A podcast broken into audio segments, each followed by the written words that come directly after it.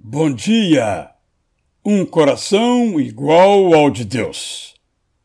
Diferentemente de uma oração cantada, um coração igual ao de Deus não é um coração disposto a obedecer, simplesmente porque Deus não obedece. Um coração igual ao de Deus tem prazer na companhia do outro, por isto fomos criados, para isto nascemos. Quando nos formou, Deus se alegrou e passou a frequentar o jardim de nossas vidas todos os dias. Um coração igual ao de Deus importa-se com a necessidade do outro, por isso somos notados.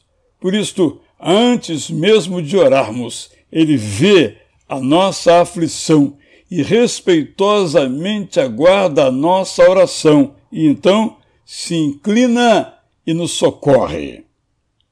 Um coração igual ao de Deus sai de onde está em busca do outro, porque, como um pastor de ovelhas no campo que procura a que se desgarrou, ele ama quem o ama. Ele ama quem não o ama.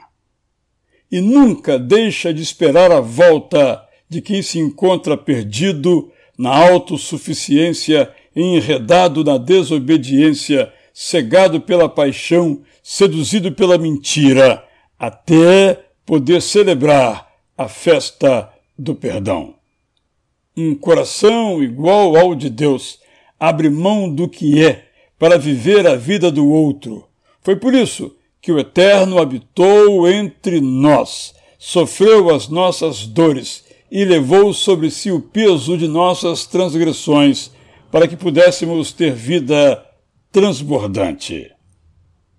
Quando valorizamos com o outro a amizade, vemos do outro a necessidade, interessamos-nos pelo outro de verdade, fazemos do amor desinteressado pelo outro a nossa identidade, descortinamos para o outro a eternidade, o nosso coração está se tornando igual ao de Deus.